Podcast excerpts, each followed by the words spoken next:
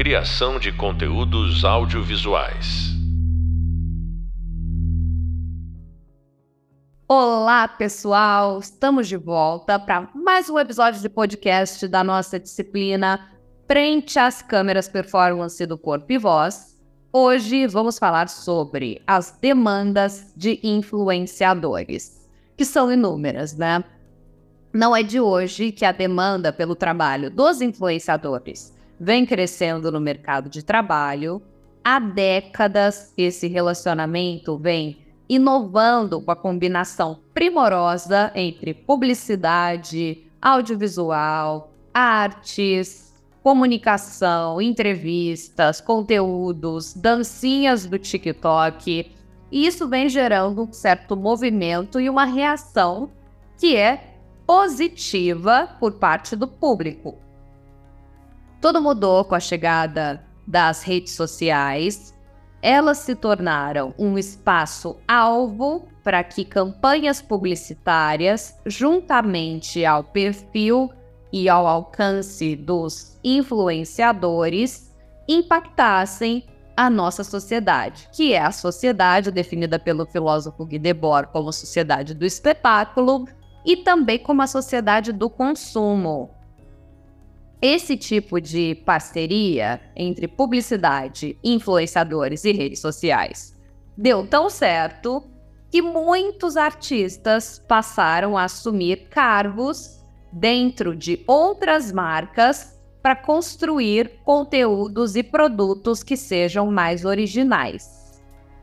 Buscando entender um pouquinho mais sobre esse fenômeno e essas ideias de rede social, publicidade, compartilhamento, a gente vai entender um pouquinho um, é, como a cabeça de, de pensar publicidade pode ser ativada no nosso cotidiano. Então, eu gostaria de começar o nosso papo é, contextualizando por que se fala tanto em collabs e apresentação de novos formatos publicitários? Para a gente começar a pensar essa questão, é, eu gostaria que a gente analisasse, primeiro, uma das maiores publicidades que a gente tem até hoje, quando a gente fala de comunicação de massa e via redes sociais também, são as, as publicidades bancárias. Você fazer um anúncio para um banco é primeiro, um grande negócio, são os maiores cachês e os melhores cachês da publicidade ainda hoje, portanto, com relação aos influenciadores, isso também se aplica. E nós temos uma nova forma de produção de conteúdo com bancos que também são novos e que têm essa pegada mais publicitária, como, por exemplo, o Nubank.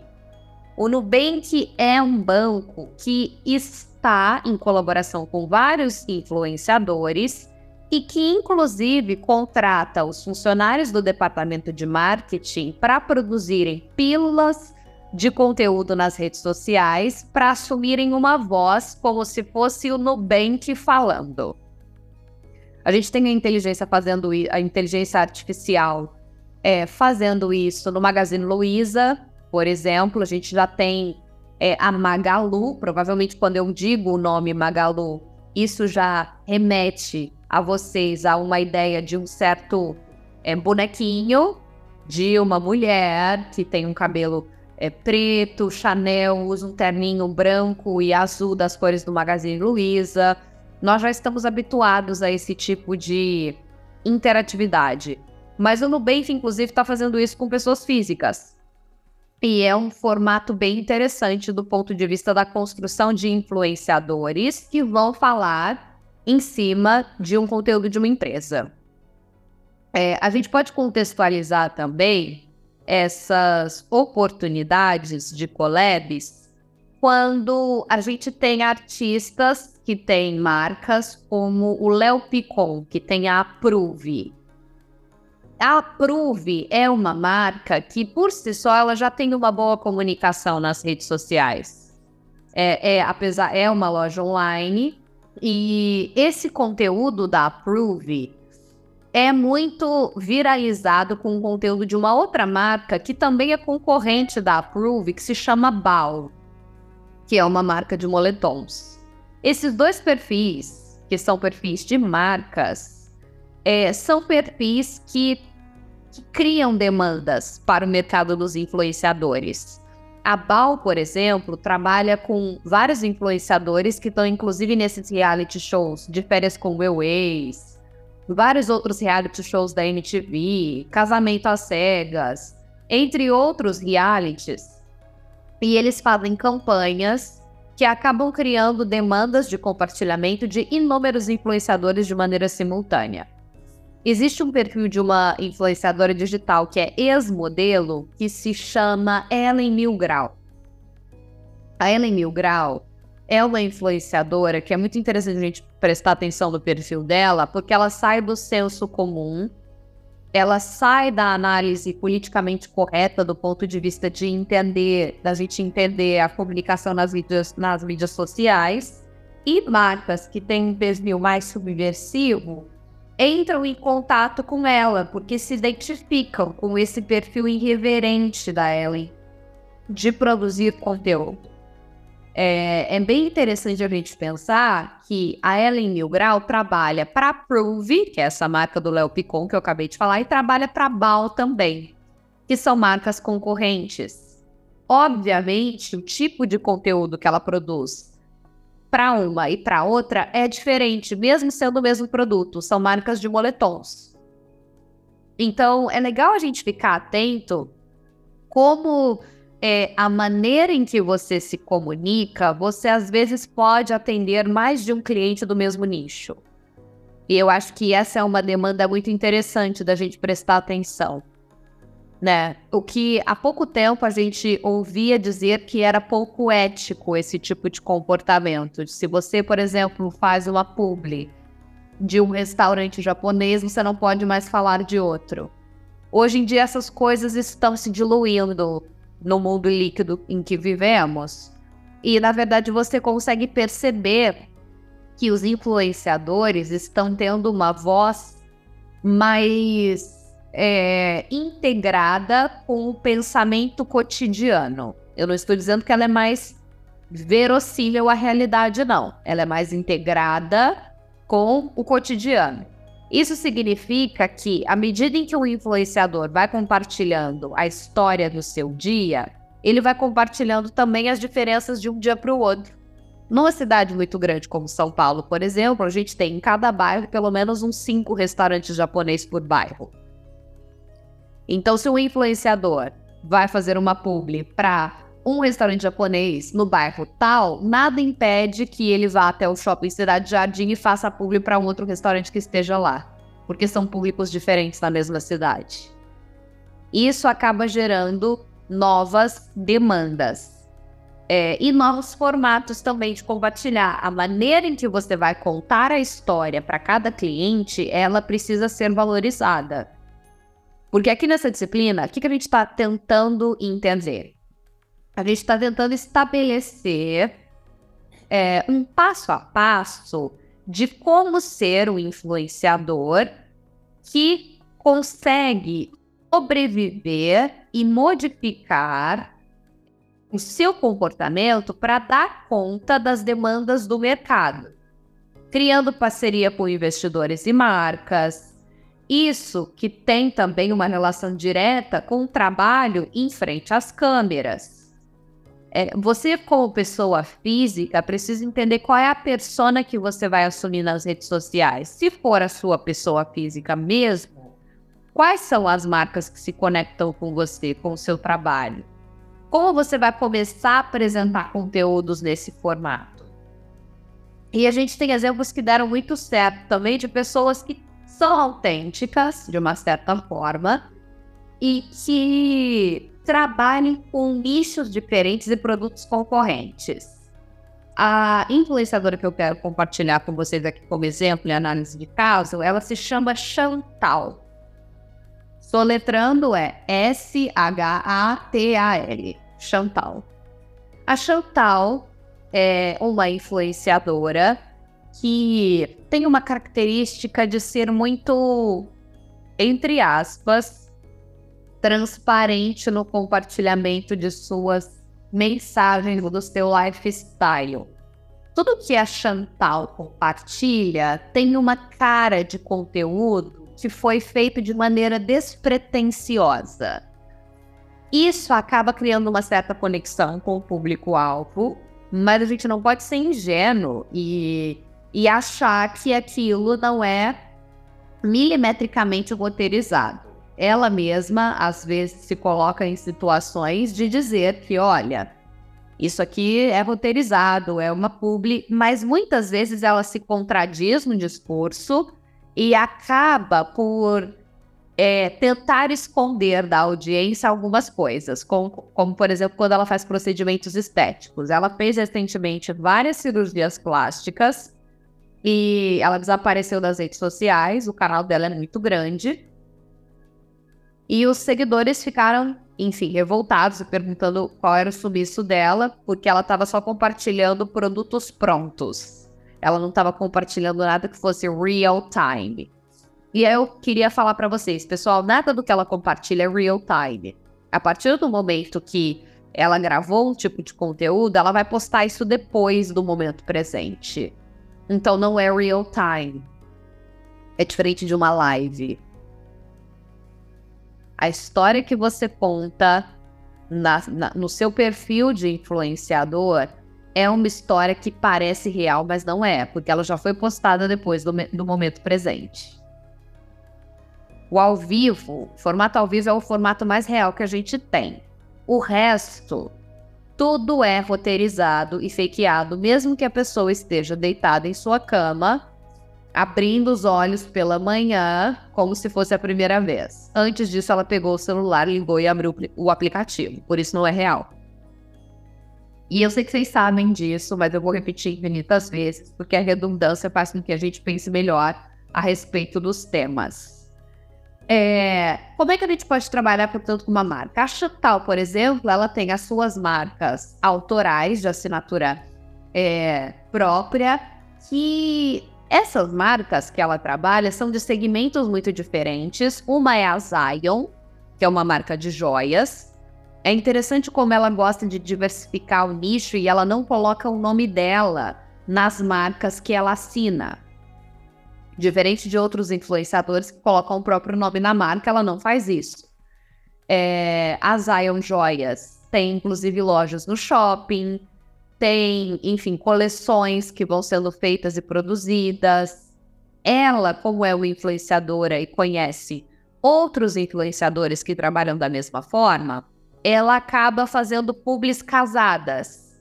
Portanto, as influenciadoras que trabalham é, junto com ela acabam fazendo campanha para a marca dela e vice-versa. Ela acaba fazendo campanha para as marcas das influenciadoras, como por exemplo o produto da Gabriela Pugliese, que é amiga dela. Vocês entendem como esse próprio mercado de influenciadores que tem produtos se retroalimenta? Uma marca de uma influenciadora vai puxando a outra. Outra pessoa também que tem uma marca e é influenciadora é a Lala Rouge. A Lala Rouge também faz parte desse mesmo núcleo de amigos dessa influenciadora que se chama Chantal e da Gabriela Pugliese. E eu já vi várias vezes a Chantal fazendo publi para a marca La Rouge Belle, que é a marca de pijamas e lingeries da Lala Rouge. E assim sucessivamente. Isso já é um mercado por si só que se retroalimenta. E é maravilhoso como oportunidade para as pessoas. Voltando à outra marca da Chantal, ela tem também uma marca de vinhos que se chama Lyon. Então, ela tem uma marca de vinhos, tem uma marca de joias, para além do seu trabalho de influenciadora, que as marcas pagam para que ela compartilhe o seu trabalho das plataformas sociais. Que, que acontece? é, ela co conseguiu fazer um trabalho para Hope Resort. Nesse trabalho da Hope Resort, ela desenvolve uma coleção como designer de moda da marca Hope Resort e, ao mesmo tempo, ela também é influenciadora da marca. À medida que o tempo vai passando e você, como influenciador, consegue estabelecer um nicho diverso de clientes em diferentes segmentos, você passa a ter maior credibilidade se as marcas forem boas e se os produtos forem bons. E você vai criando mais demandas para que outros influenciadores trabalhem junto com você. E aí a gente vê as collabs entre marcas e collabs entre influenciadores. É um mercado interessante, é, é um mercado que está saturado, mas que ele merece a devida atenção.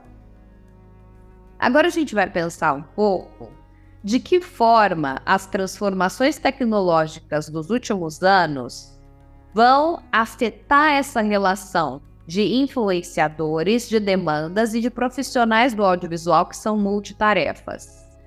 Quando a gente passa, é, é interessante a gente observar isso, principalmente na graduação de, de comunicação de forma geral, a gente tem muitos profissionais que já trabalharam no teatro, que já atuaram como atores, cantores, como produtores, e que, num determinado momento, passaram para o outro lado, para o lado da produção de conteúdo, para o lado do roteiro, da direção, e que retornaram, ao invés de retornarem para o teatro, retornaram na produção de conteúdo via rede social. Então a gente tem também uma demanda de influenciador que é uma demanda interessante do ponto de vista cultural. Você às vezes pode fazer uma publi para uma marca se você tem talento como bailarino. E você às vezes é um influenciador do segmento não só da dança, mas um influenciador que trabalha com marcas que valorizam a dança, que valorizam a performance, que valorizam é, o nicho de mercado que você trabalha, ou que valorizam o canto, que valorizam atores de musicais que não estão em cartaz no momento. Essas coisas são é, mistas e perigosas. Que existe um certo preconceito do ponto de vista do mercado cinematográfico, principalmente, e do mercado de telenovelas.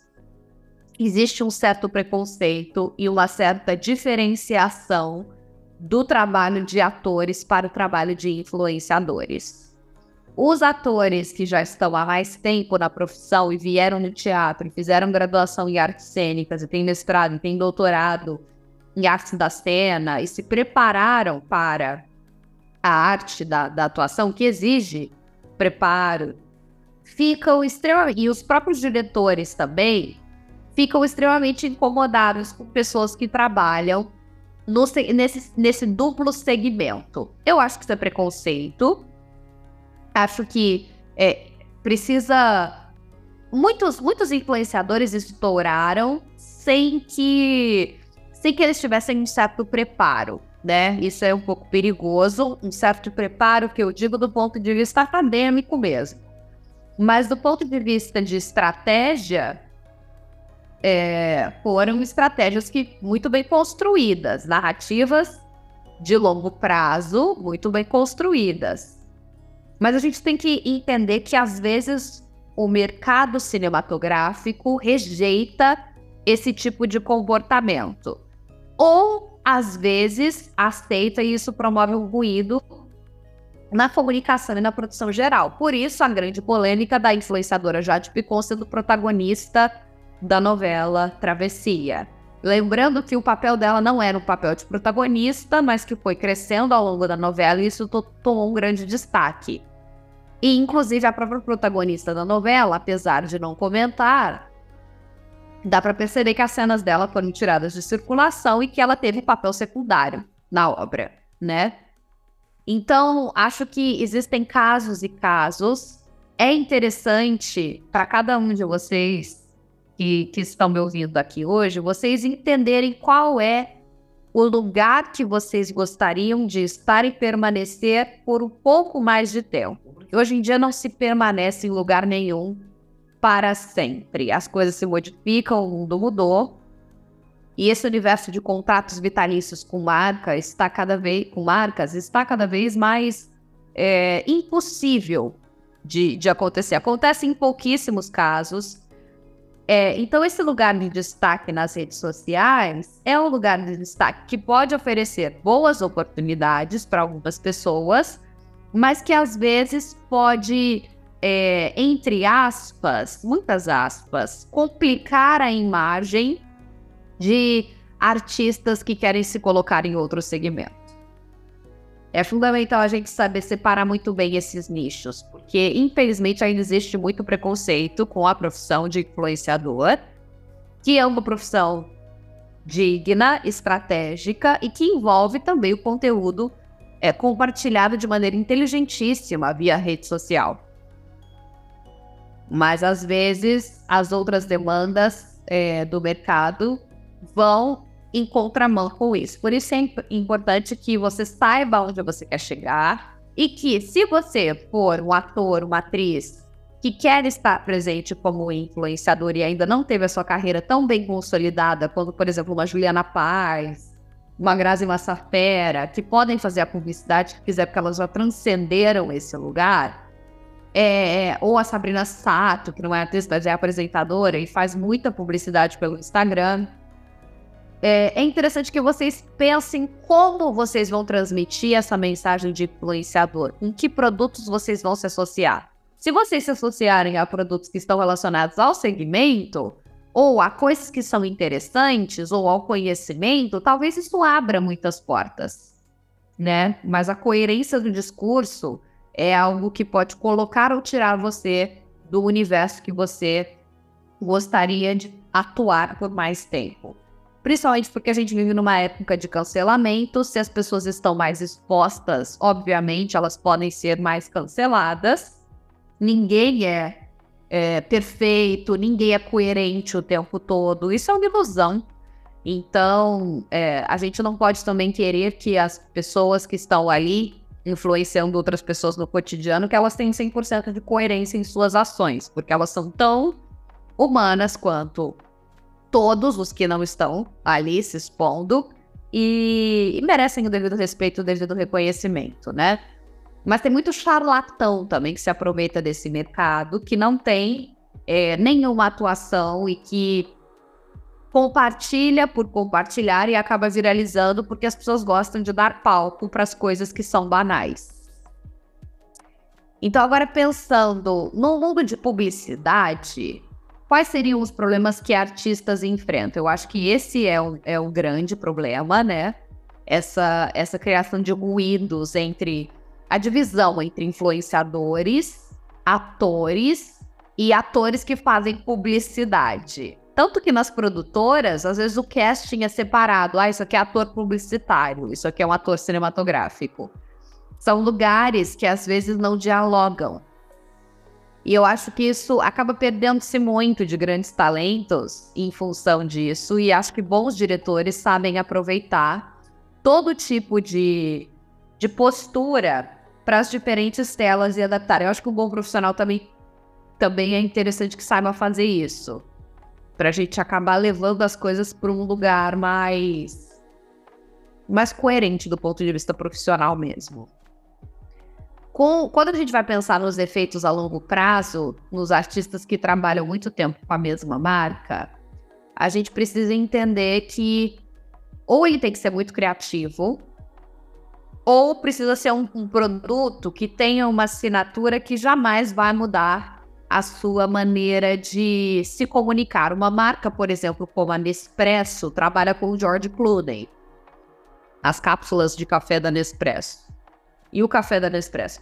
Então, o perfil de cliente, mesmo que, mesmo que é, muitas pessoas, a, as máquinas da, da Nespresso foram compradas por muitas pessoas que não têm é, a mesma configuração é, de perfil social mesmo que o George Clooney é algo que as pessoas querem alcançar, aquilo que eu falei no podcast passado do objeto de desejo.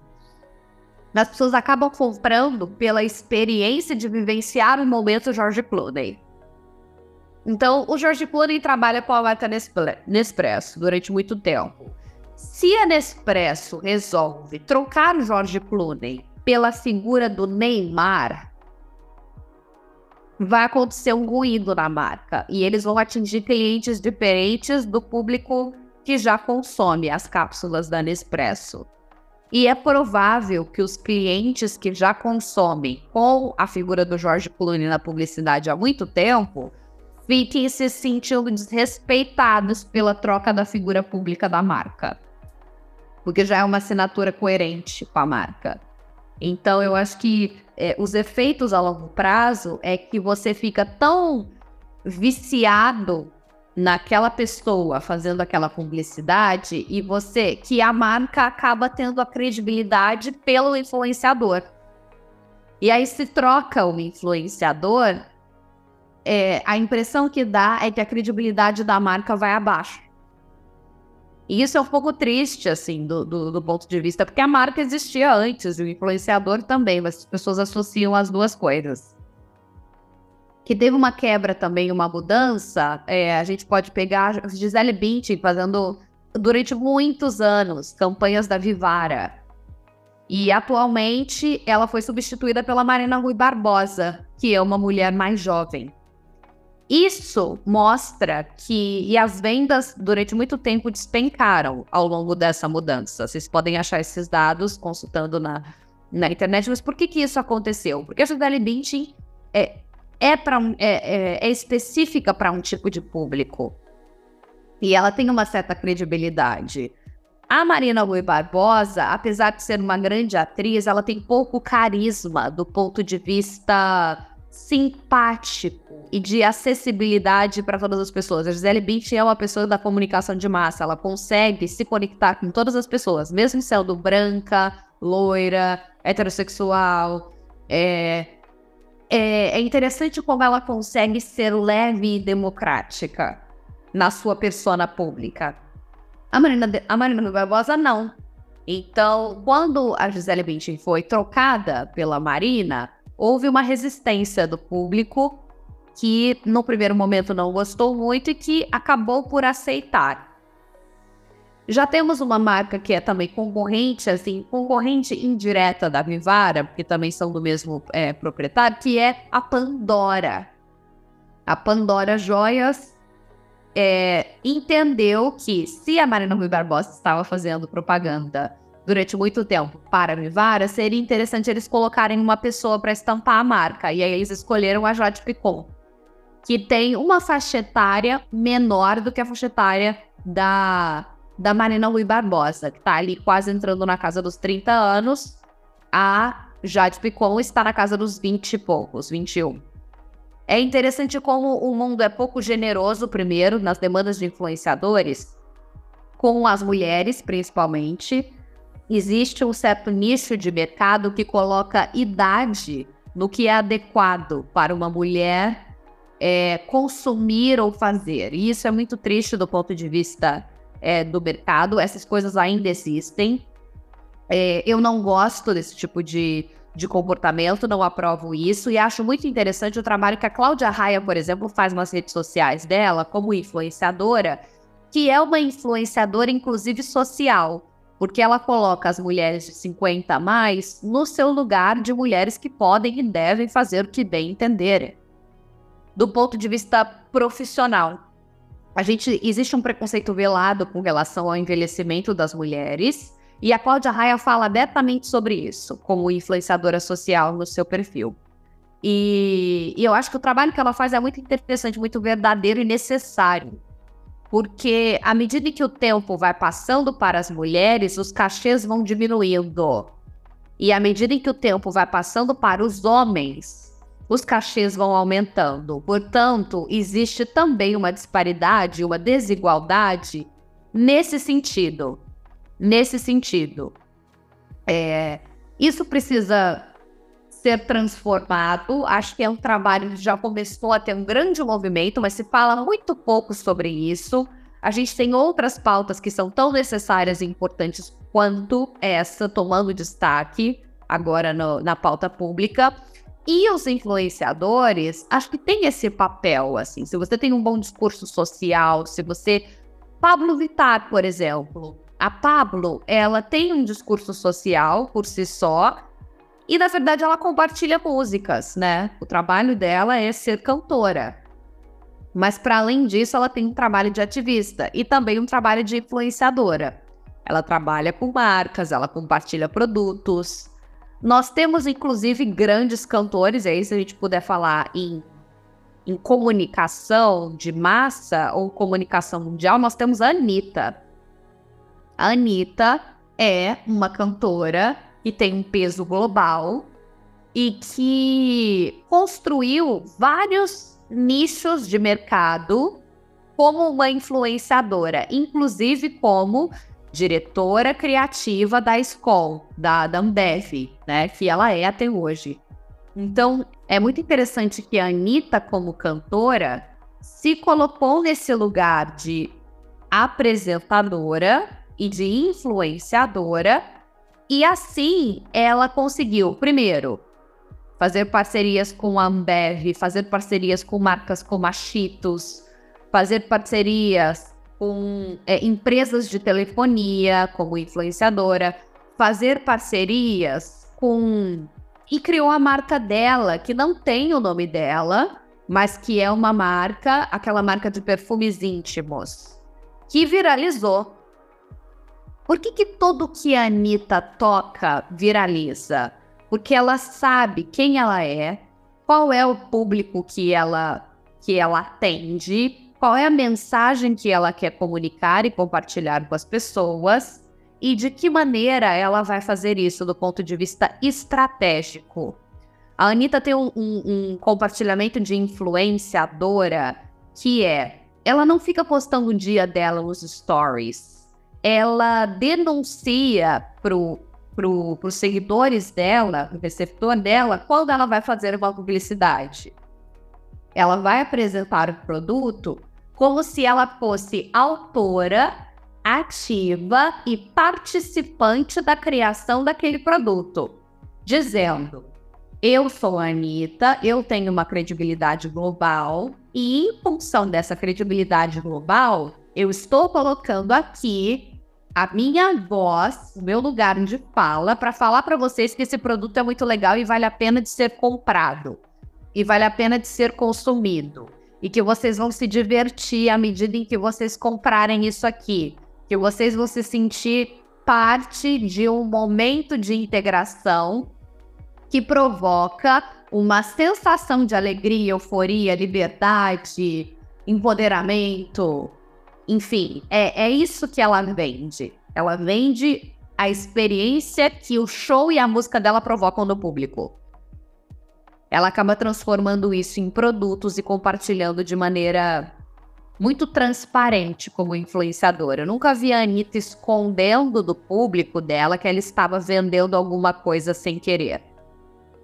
Diferente de algum tipo de comunicação de influenciadores que é, mostram de maneira passiva o seu comportamento nas redes sociais, portanto, tem sempre alguém filmando ali a pessoa no seu lifestyle, e aí é, num videoclipe, numa praia, num lugar paradisíaco. E a própria audiência começa a encher a caixa de perguntas desse influenciador, querendo saber de onde é essa roupa de banho, de onde é esse óculos de sol, de onde é, onde é esse lugar que você foi, onde é esse hotel que você se hospedou. Isso também é um mercado de demanda de influenciadores. Só que esse tipo de demanda é uma demanda que funciona através do desejo e da comunicação passiva-agressiva com o espectador.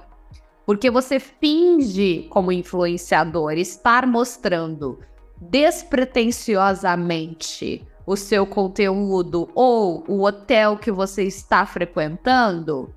E aí o espectador quer fazer parte daquela realidade porque ele acredita que se ele está no Instagram tanto quanto o próprio influenciador, ele também tem direitos de compartilhar esses grandes momentos e ele vai ter a curiosidade de perguntar ir atrás dessas informações e isso é ótimo do ponto de vista de mercado para o influenciador que está vendendo uma experiência.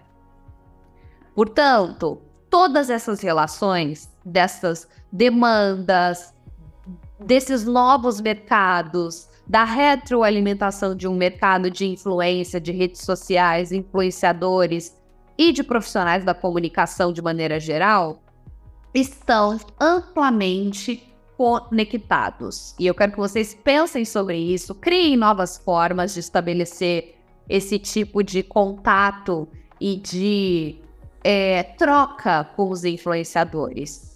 A Dani Calabresa, por exemplo, seria uma possível e grande influenciadora da Disney, porque ela já frequentou a Disney inúmeras vezes e ela mostra a experiência dela se divertindo na Disney e levando seus amigos.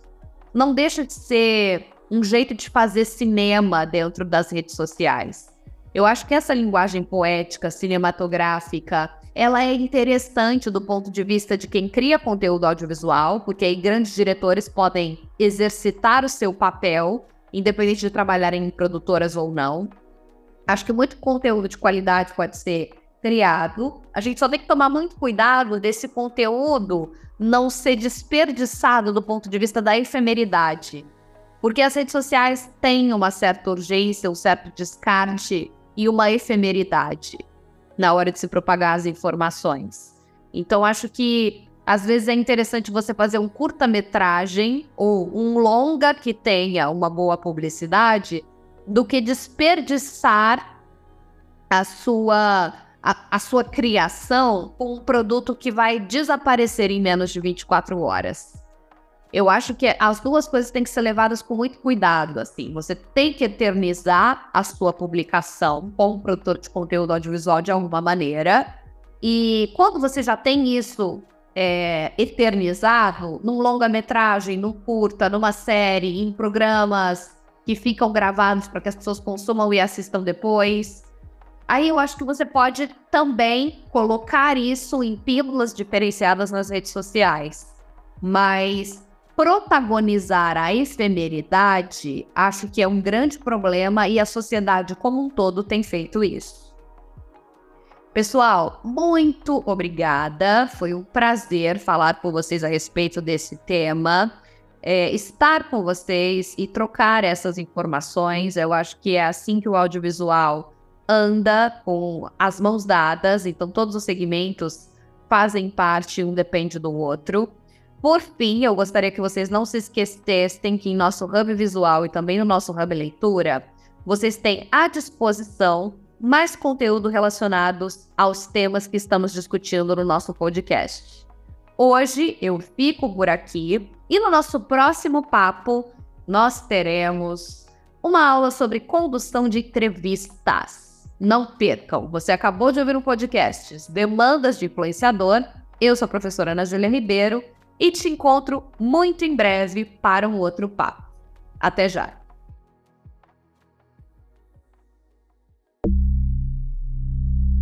Criação de conteúdos audiovisuais.